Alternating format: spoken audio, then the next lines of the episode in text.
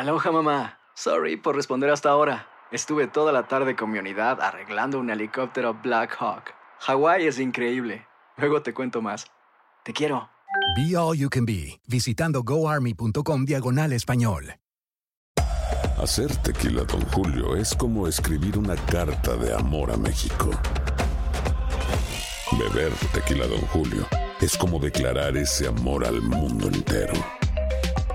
Don Julio es el tequila de lujo original, hecho con la misma pasión que recorre las raíces de nuestro país. Porque si no es por amor, ¿para qué?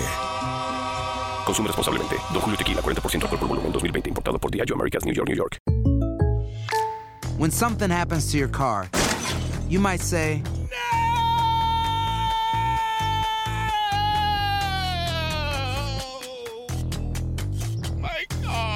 but what you really need to say is something that can actually help. Like a good neighbor, State Farm is there. And just like that, State Farm is there to help you file your claim right on the State Farm mobile app. So just remember, like a good neighbor, State Farm is there. State Farm, Bloomington, Illinois. Boost Mobile tiene una gran oferta para que aproveches tu reembolso de impuestos al máximo y te mantengas conectado. Al cambiarte a Boost, recibe un 50% de descuento en tu primer mes de datos ilimitados. O, con un plan ilimitado de 40 dólares, llévate un Samsung Galaxy A15 5G por $39.99. Obtén los mejores teléfonos en las redes 5G más grandes del país. Con Boost Mobile, cambiarse es fácil. Solo visita boostmobile.com. Boost Mobile, sin miedo al éxito. Para clientes nuevos y solamente en línea, requiere AroPay. 50% de descuento en el primer mes requiere un plan de 25 dólares al mes. Aplican otras restricciones. Visita boostmobile.com para detalles.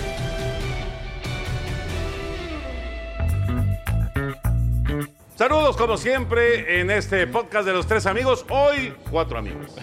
Hoy cuatro amigos porque además de Henry, además de José Bicentenario y de su servidor, hoy nos acompaña Rolando Cantú aquí en, eh, en esta mesa en Miami. Rolando, un placer como siempre. ¿Cómo estás? Toño, muy bien, gracias por la invitación, Pepe. Este, Burak, muchas gracias este, otra vez por, por conseguir el Super Bowl. Ustedes ya llevan una larga trayectoria este, y, y la verdad, mucha, mucha admiración de mi parte porque este, desde mis días cuando estaba en Monterrey, obviamente ustedes eran los, indicados para ver el Super Bowl. Entonces me trae muchos recuerdos. Muchas gracias por la invitación y de nuevo, este, pues aquí en Miami dándole a, a toda la semana el Super Bowl.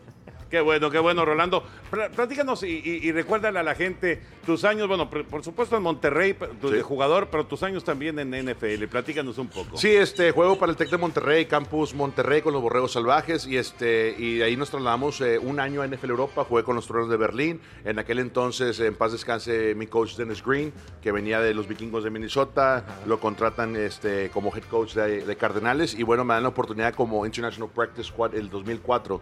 Este, el 2005 tomo- tuve la fortuna de, ser activado eh, al finalizar esa campaña y bueno, permanecí con el equipo hasta la temporada 2006 y me lesiono en la rodilla y hasta ahí llegó mi carrera eh, como jugador. Entonces este, estuve eh, en el roster de- del equipo de Cardenales tres años y bueno, este, sigo siendo afortunado porque todavía trabajo para el equipo que me dio la oportunidad como jugador. Entonces, este, en la parte de, la administración dirijo todo lo que viene siendo Hispanic Marketing y Hispanic Business Development para el equipo. Oh, excelente, Rolando. Un gustazo estar contigo. Eh, bueno, y además eh, también participas en la crónica de los partidos de los Cardenales. Así es. Eh, ¿Le ves futuro a los Cardenales? Porque es un equipo Claro. que llega aquí al Super Bowl en contra de los aceleros, que estuvieron a un tris de ganarlo. Y además no en la historia recuerdes. que era perfecta con Kurt Warner. Está llorando Rolando en este momento. Pero pues lamentablemente el equipo se ha ido hacia abajo. ¿Le ves a Kyler Murray? Que sea el nuevo rostro de la franquicia para llevarlo a, pues alturas importantes? Sin duda, Enrique. Yo creo que eh, el hecho de poder ver a Kyler Murray en las últimas 7, 8 jornadas de, de la temporada pasada, eh, vimos eh, el avance, ¿no? El avance de veterano, el avance de lectura, sobre todo para un mariscal de campo, aventarte el ruedo en su primer año, eh, por lo regular tienes un alto porcentaje de que, de que truene el asunto, ¿no? de que no, nunca se recupere, que se traume y que nunca re- retome su carrera. Kyler Murray tiene todas las habilidades eh, de, un profesional, es un, es un lanzador, es un pasador primero, eh, y bueno, tiene esa velocidad. ¿no? Yo creo que la mancuerna entre él y, y el coach Cliff Kingsbury, que viene este, de Texas Tech y luego de USC, eh, un coach que también fue muy criticado, ¿no? Porque le apostaron a un talento, que una mente ofensiva que venía revolucionando las ofensivas a nivel colegial y ahora tiene esa oportunidad de, de hacer este equipo con, con Kyler Murray. Yo siento que, que tenemos el coreback franquicia de los próximos 8 o 10 años simplemente después de esta temporada de, de- de novato, yo creo que el equipo, la directiva se tiene que encargar de, de arrimar piezas para el estilo de Kyler Murray. Yo creo que eh, el hecho de que llegara Kenyon Drake de Miami, los Delfines, en un intercambio, nos ayudó bastante. La línea ofensiva mejoró muchísimo. No es fácil, Enrique. Cuando tú tienes a un coreback tan ágil, tan movible como es Kyler Murray, aparte Chapito, o sea, no es el espigado 6'5", tienes que saberle proteger. Tú te Y- puedes y la línea ofensiva de Arizona era bastante malita. Malita. Sí, tú sí, tú te sí. jalas y de repente estás sacando a, a la ala defensiva y ahí está atrás Kyler Murray. Entonces él estaba ta- tomando capturas, sacks de 13, 15 yardas que nos estaban matando las series ofensivas. Y bueno, yo creo que desde ahí empieza a mejorar un poquito la comunicación eh, y sobre todo la química ¿no? de protección. Yo creo que al final lo que vi me gustó. Ay, qué gustazo tenerte por acá, mi querido Gracias, Rolando, porque, bueno, veo a Rolando Cantú y luego, luego me acuerdo esa imagen inolvidable del partido 2005, el primero en la historia de la NFL que se jugó en eh, territorio extranjero, eh, fuera de los Estados Unidos, el primer juego de campaña regular, aquel de Cardenales contra los 49 de San Francisco, y aquella imagen que sales corriendo a toda velocidad con la bandera Buenos de México. Fue fue inolvidable y qué gusto tenerte por acá, mi querido Rolando. Y bueno, agregando a lo, a lo que se venía platicando de lo de Kyler Murray, pues eh, los eh, Cardenales le dieron dos batallas tremendas a los 49 que por poco les ganaban. Perdimos por tres puntos. Yo creo que ahí, ahí, ahí nos damos cuenta que podemos competir. La división está muy fuerte. En la NFC Oeste, los próximos años, nunca puedes descartar a Russell Wilson. Ya vimos lo peligroso que fue en esta postemporada, que casi, casi, pues otra vez se mete al baile grande. Eh, sabemos que San Francisco pues está peleando el Super Bowl por parte de la conferencia eh, nacional. Y ni se diga, Los Ángeles estuvo aquí, los Rams estuvieron aquí el año pasado, entonces dices tú, ¿cómo competir? Es armar piezas, yo creo que eh, Arizona eh, Cardenales perdió las los dos encuentros en contra de, de 49ers por tres puntos. Y al final pues Jimmy Garoppolo yo creo que ahí descubrió que puede lanzar mejor, nos atascó cuatro touchdowns, venía detrás del marcador y ahí dices tú, ok, San Francisco sí tiene ese balance para poder llegar muy lejos y lo están demostrando. Ahora, ahora que ya tocas a San Francisco, bueno, vamos con el Super Bowl. San Francisco y Kansas City. Primero que nada, Rolando, ¿a quién le vas? ¿Quién, quién piensas que va a ganar? Yo, pienso que va a ganar los Chiefs de Kansas City. Yo creo que este, después de ver cómo remontan eh, en la postemporada y literal, o sea, cuando tú vas abajo por 14 o 20 puntos, la probabilidad, ustedes lo saben, de, de ganar ese partido es, es un 2%. O sea, a nivel NFL cuidas la bola, cuidas el reloj. Yo creo que lo que hace tan peligroso esta ofensiva y este equipo de los Chiefs es que en tres, en tres ju- jugadas te cruzan la mitad del campo y luego ya están en la zona roja y es en rango de gol de campo y para ellos cada jugada es una jugada diseñada que te puede atascar un touchdown. Tienen elementos increíbles. Está el Chira, está este Travis Kelsey, está Pat Mahomes que también puede correr la bola y te puede desarmar cualquier defensiva en la zona media. Entonces, yo en estos momentos, o sea, es lunes de la semana del Super Bowl, me estoy inclinando hacia los Kansas City Chiefs. E- Eso es interesante. eh, que bueno, según los señores que se cascan la lana de las apuestas, Kansas City favorito apenas por un punto para algunos. para otros está Pick'em, ¿no? Que puedes elegir cualquiera de los dos y que la línea anda por ahí de 54 puntos. Ahora, eh, el- lo que parece que va a desbalancear este Super Bowl, porque son dos muy buenos ataques. El mejor ataque aéreo de la NFL es Kansas City. El mejor ataque aéreo de la NFL son los 49 de San Francisco. Terrestre. Eh, terrestre, perdón. Pero la cuestión es las defensivas. Se habla mucho de la defensiva de los 49. Sí. Pero eh, aunque la defensiva de los jefes hizo clic en las últimas semanas de la campaña, como que se les deja un poquito fuera de la ecuación y, y parece que ahí puede estar la diferencia del partido. ¿Cómo ves la defensiva de los jefes? La veo muy bien. Este, ayer tuve la oportunidad de platicar con un muy buen amigo mío que se llama Xavier Williams, un tackle defensivo que estuvo en Arizona su primera parte de su carrera eh, con nosotros y en la agencia libre lo contrata eh, el equipo de, Kansas City. Y este, platicamos como 10, 15 minutos fuera del aire y me estaba contando el ritmo que traen. Me dice, Rolando, es que es impresionante lo que se está cocinando aquí en Kansas City con, con el equipo de los Chiefs. Cada entrenamiento, cada repetición se hace a la perfección. Nadie falla. Y cuando tú eres parte de una defensiva que nadie falle, que todo el mundo sabe dónde tiene que estar colocado, su asignación, porque hay de repente egos y hay de repente reacciones que, que te vas con ella. O sea, si no, es- si no eres un jugador disciplinado en esa línea frontal, olvídate, vas a destruir a los linebackers y ni se diga a los profundos, ¿no? Entonces, eh, Xavier Williams me contaba que todo el mundo está siguiendo la dirección de Frank Clark, un elemento que se vino en la agencia libre, este, que vino a reforzar ese cuadro totalmente y, obviamente este Chris Jones que está en el centro del campo también es una parte fundamental, pero me dice, el que vino a poner orden aquí, en, la, en la defensiva de, de KC es Tyron Matthew. Su historia es increíble. Hace seis años este cuate estaba vetado del equipo de LSU, eh, del estatal de Luisiana con, los, Tigers, eh, y regresó, tomó su carrera en Arizona bajo eh, estrictas condiciones ¿no? de, de antidopings cada semana, cada cuatro días, para poder asegurar que la inversión estaba ahí. Eh, se rompe eh, ligamentos cruzados, nadie quiere eh, invertir en él. Y bueno, cuando tiene la oportunidad de irse de los Tejanos a, a Kansas City para reemplazar a Eric Berry, una leyenda en la posición de Sí, safety, sí, sí, dices tú, bueno, eh, yo creo que se va a retirar a Kansas City y no es así. Lo vimos en el campeonato de conferencia americana en contra de, de Henry, un, un corredor que pesa 260 libras, pesa más que los linebackers que hay en el roster de, de- de los, de los 49ers, ¿no? Este, y también de, Kansas City. Y, y dices tú, bueno, viste el juego físico, el aspecto físico estaba ahí. Entonces, yo le tengo mucha fe a esta defensiva de Kansas City porque pueden prender el switch y todo el mundo puede encajar, enchufarse y realmente hacer la diferencia.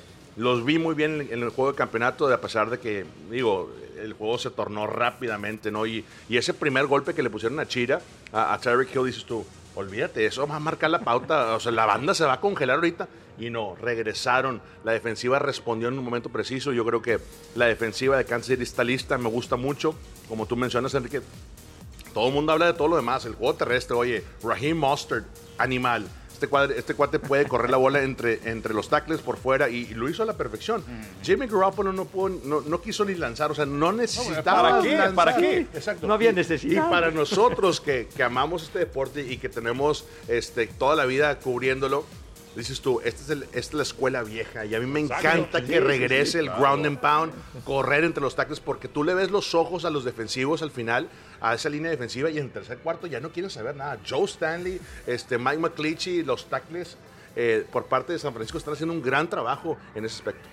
Oye, y además, eh, Rolando, que llega prácticamente al final de la campaña regular a los jefes, Terrell Sox, tan experimentado, campeón con los cuervos, y estaba con sus cardenales. ¿Qué pasó con él? Nada mal, ¿no? O sea, que te corte un equipo, te llegarás por tus servicios y luego te levante dos días después el equipo que está peleando el campeonato de conferencia. Qué suerte, la verdad. Este, Terrell Suggs es, un- gran, gran ser humano. Eh, nos encantó en Arizona. Eh, él, él es de ahí, él es de Chandler, Arizona. Jugó en la Hamilton High, en la prepa, una prepa muy reconocida a nivel este, eh, fútbol americano.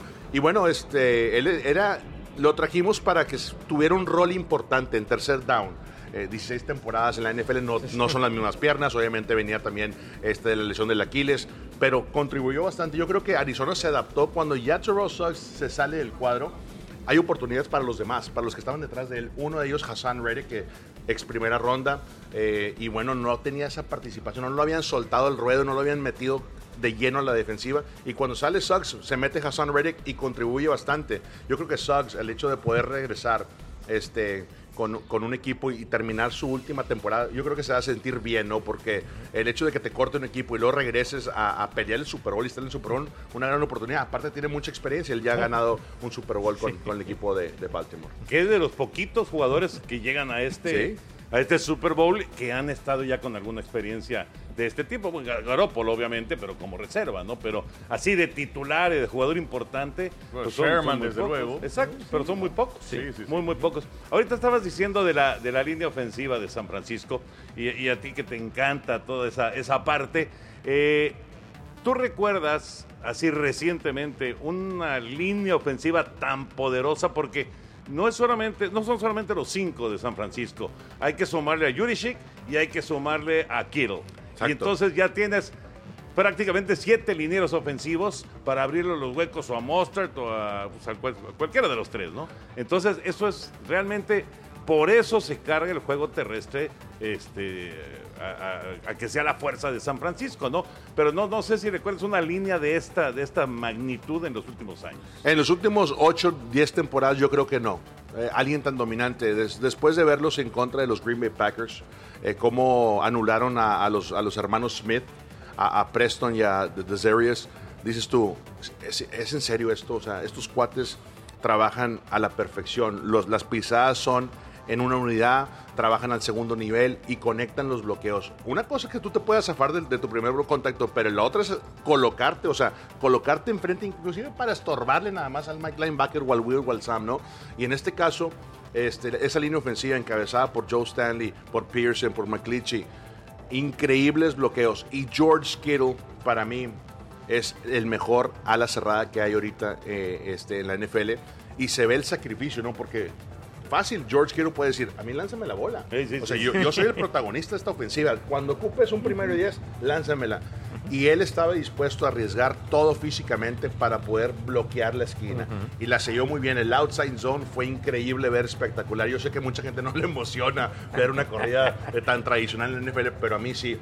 Eran, eran avances de 6, 7 yardas. Esto es desgastante. Y cuando tienes a, a un ala cerrada, un tight end en la NFL como George Kittle, que es el paquete completo, corre como receptor. Es más, yo- cuando lo alinean eh, en, en una posición abierta, yo ya no lo considero como un tight end. Es un receptor, porque Ajá. corre al par y corre rutas y trayectorias de un wide receiver en la NFL. Entonces, cuando lo metes a, eh, este, ahí enseguida los tackles y sellas esquina y puede trabajar el segundo nivel, inclusive deja ese bloqueo y va viendo a ver qué más puede levantar eh, eh, este, en el tercer nivel, dices tú, este cuate le entiende, este cuate está dispuesto a entregar todo. George Kittle de mis favoritos y, y es, es obvio, este que va a ser un duelazo, ¿no? Entre ambas, ambos tight ends. Sabemos que eh, Travis Kelsey no se queda atrás. O sea, son del mismo estilo, pero yo sí le cargo un poquito más la pila en cuestión de talento que viene trabajando bien y viene lesionado. O sea, ha estado tocado todas las jornadas. Ha aparecido en los reportes de lesión en cada semana de la temporada. Sí, es 2000. cierto. Sí, sí, tiene una lesión en el, en el hombro, que de hecho dicen que se tendría que operar. Eh, dos semanas entre los juegos de campeonato de conferencia y el Super Bowl. Eh, la primera semana los entrenadores establecen su plan de juego en casa y luego quizás detalles en la segunda semana. Eh, un Super Bowl que se jugó aquí con los Potros de Indianapolis, eh, decía Tony Donji, creo que lo platicamos el otro día en Trend Zone, pero bueno, aquí en este podcast no, pero en donde tenía a Ed Jaron James que estaba con aquel equipo de los Potros y entonces, bueno, él que conocía esta zona porque ahí fue a la universidad y le encargó Tony Donji, por favor, que no me vayan a arrestar a ningún jugador para que no se vayan a meter en broncas. Pero eh, es- estas dos semanas, Rolando, te sacan finalmente de tu rutina. Tú fuiste jugador de la NFL, sabes perfectamente cómo es esta situación. ¿Realmente afecta a los jugadores el, el- el tener tantas distracciones y tantas conferencias de prensa y ahora de martes a jueves es eh, en, en- en los hoteles de los equipos y las mismas preguntas una y otra vez? Sí afecta. Eh, tuve la oportunidad de, de- de ir a un Super Bowl 43 con- como directivo de- del equipo de Cardenales este, y la logística es, increíble, ¿no? Eh, tienes que pensar en cada detalle y, para un jugador de fútbol americano cuando ya estás prácticamente en tu rutina de que sabes que el lunes llego a un walkthrough, hago pesas, descanso, veo video y el martes tengo libre y luego otra vez empiezo la instalación del plan de juego el miércoles y así te la llevas 20 jornadas. Entonces para que te agreguen una semana extra en lo cual hay una agenda por cumplir a través de la NFL, a través de tu equipo.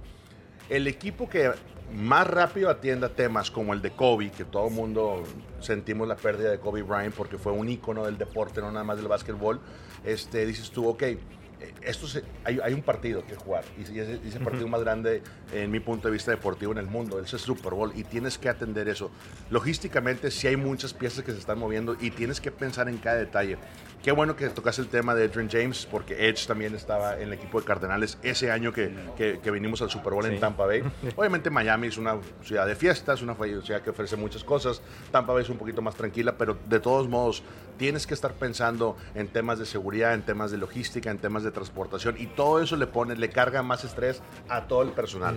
Inclusive ayer vimos a Andy Reid, eh, tenía la guayabera eh, floreadita, venía bien Miami Vice, ¿no? Pero a la, a la misma vez dices Andy Reid sabe que se tiene que poner a chambear pisando el hotel. O sea, no hay descanso. El equipo que esté más enfocado y que tú puedas mantener a tu tropa, a tus unidades, a, tu equipo en general enfocados, vas a poder tener, vas a poder salir más rápido de esto. Yo creo que sí son distracciones como, como el jugador te, lo menciono, este, y sé que hay muchísima planeación que tienes que hacer para poder lidiar con todo esto, porque sí, ll- llega un punto donde la pregunta otra vez y otra vez y otra vez puede llegar a cansar a un jugador y tienes que ser muy inteligente eh, para poder este, salir de esto. Pero los equipos, obviamente esos equipos no tienen tanta experiencia, y me refiero a los jugadores, ¿no? Ya mencionábamos a Richard Sherman, a Jimmy Garoppolo. Jimmy Garoppolo estaba en el piso ayer, no estaba en un podio, no estaba en una plataforma, eh, eh, era Tom Brady, ¿no? Entonces es diferente. Tú andabas ahí, sí, sí, andabas onceando, que la entrevista y que, este, a ver, regálame algo, y, o sea, se- e- era para, era un rol secundario. Él sabía que no tenía que, que salir a, a tirar 300 yardas para ganar el Super Bowl. En este caso sí lo es. Y si el, y si el juego se torna apretado, en lo cual tiene que venir de atrás del marcador San Francisco para poder remontar, eso lo quiero ver. Eso lo quiero ver. Oye, y a propósito, ahora que sacabas el tema, Rolando, de, de Andy Reid, un, un entrenador en jefe tan experimentado, que ya estuvo en un Super Bowl, que lo perdió con las Águilas de Filadelfia frente a los Patriotas. Y por el otro lado, un entrenador en jefe joven como Kyle Shanahan. ¿Cómo los ves eh, el, el duelo entre los dos? Pues fíjate que este, me da mucho gusto por Andy Reid. Eh, hemos seguido su trayectoria, eh, todos los campeonatos de conferencia, cuando llevó a Dano Eminem, el Super Bowl en Jacksonville, que también se perdió. Eh, ese año, me acuerdo, T.O. jugó con, creo que hasta con una pierna, ¿no? Estaba tronado el tobillo y desgarrado. Y, y- y era una historia increíble. Yo creo que Andy Reid ha hecho una gran inversión en su staff. Este, tiene a, a Steve Spagnuolo, eh, un gran corredor defensivo que es, es muy respetado a nivel liga. Tiene un, un gran, este, una mente ofensiva, Eric Beneme, que es el corredor ofensivo, que también es exjugador de la NFL. Digo, no tuvo mucho éxito como jugador, eh, no fue esos jugadores de Hall of Famers, pero tiene toda la vida metido en esto. Yo creo que Andy Reid este año podría ser el año que, da ese próximo paso, ¿no? Y todo dice, oye, la maldición de Andy Reid y, que, oye, voy- ahorita voy a celebrar y voy a comer una hamburguesa, un cheeseburger y todo eso. Es muy creativo, es muy gracioso Andy Reid. Yo me acuerdo este, los años cuando estaba en el Tec de Monterrey, cuando el coach Frank González viajaba a, a Filadelfia para training camp porque fue este, como 3, 4 años seguidos, nos ponía en, en- en altavoz a, a Andy Reid, nos ponía a Juan Castillo, que era el O-line coach, el, el coach de la línea ofensiva. es. Entonces, e- esa era una motivación. Imagínate tú escuchar, estás jugando en México, en Monterrey, y escuchabas un coach de la línea ofensiva o, o Andy Reid de repente saludarte, y dices tú, yo quiero estar ahí, yo quiero estar ahí. Entonces, es un gran motivador. Siento que Andy Reid es, es su año, este, como que todo está haciendo clic, y, y definitivamente el personal que tiene es el adecuado. Eh, y por el otro lado, Kyle Shanahan viene toda la vida. Este cuate nació en el americano, nació en la NFL, ¿no? Eh, este, es increíble eh, que su papá todavía. Yo, yo estoy seguro que tiene pláticas, o sea, a, a puerta cerrada. A ver, papá, ¿cómo está el plan de juego? ¿Qué puedo hacer? Sí. Estamos viendo que también corre la bola de, de manera efectiva. Y si Mike Shanahan, recordemos los días gloriosos de Denver, los primeros linieros ofensivos en la NFL que yo me acuerdo que no tenían panza eran los de Denver Broncos. Sí, sí, sí. O sea, ya, ya no era el, el- el jugador que pesaba 340 libras, 350 libras, 150 kilos, ya pesaba 122, 120, o sea, 115. Y, y- y literal, eh, vimos la revolución eh, con cómo corrían con Davis, cómo atacaban eh, los extremos, el outside zone. Yo creo que Kyle Shanahan se ha llevado un poco de eso. Lo estamos viendo ahorita con, con este, Raheem Mostert y, este, y, y Matt Breda y, y Coleman, si es que juega. Yo creo que sí va a jugar. Ya se superó ese último juego, no hay mañana, ¿no?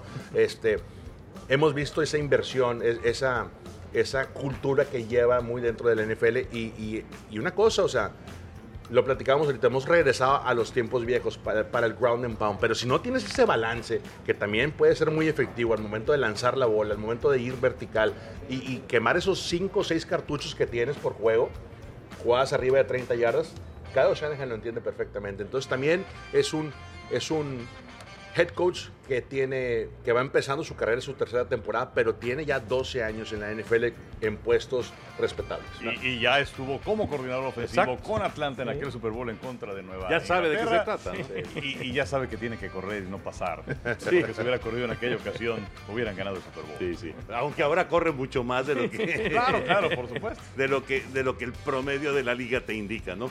Bueno, pues este fue el podcast de los tres amigos. Hoy cuatro amigos con Rolando Gracias, Cantú. Toño. Muchísimas gracias, Rolando. Gracias, amigos. Un placer tenerte Que acá la, en Miami. que la pasen muy bien toda la semana del Super Bowl. Y Gracias. mucho cariño para ustedes. Gracias, Rolando. Qué bueno que estás Muchas aquí gracias. Gracias, José Bicentenario. gracias, Gracias a Henry. ustedes. Gracias y lo esperamos el domingo a las 5 por el 5. Sí, señor. 5 por el 5, el Super Bowl 54 a través de tu DN. Abrazo para todos.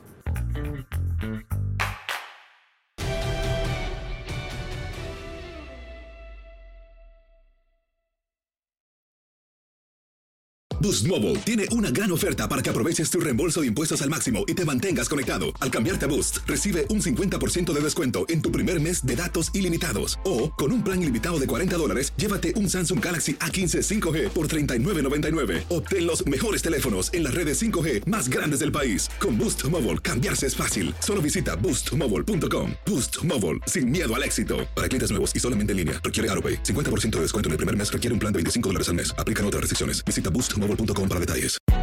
Hay gente a la que le encanta el McCrispy y hay gente que nunca ha probado el McCrispy. Pero todavía no conocemos a nadie que lo haya probado y no le guste. Para pa pa pa. Ahorra más en JCPenney, más tu oportunidad de conocer a Shaquille O'Neal. Este sábado 4 de mayo todos ganan durante la entrega de cupones de 10, 50 o hasta 100 dólares, solo en la tienda mientras duren. De 11 a.m. a 1 p.m., los miembros de JCPenney Rewards tendrán una oportunidad exclusiva de encestar para conocer a Shaq. Habla con un asociado en la tienda o visita jcp.com y conoce más sobre la jugada. JCPenney, vale la pena. Cupón válido el 4 de mayo en selección de estilos. Entrega de cupones solo en la tienda para mayores de 18 años. Si tú o alguien que conoces está pasando por una situación difícil o por una crisis de salud mental, la línea 988 de prevención de suicidio y crisis te brinda apoyo especializado 24 horas al día, 7 días a la semana. Solo llama al 988. Cuando llamas al 988, te conectarán con consejeros especializados que escucharán tus inquietudes y te brindarán apoyo en español. Simplemente llama o textea al 988. Hay esperanza. La línea 988 funciona.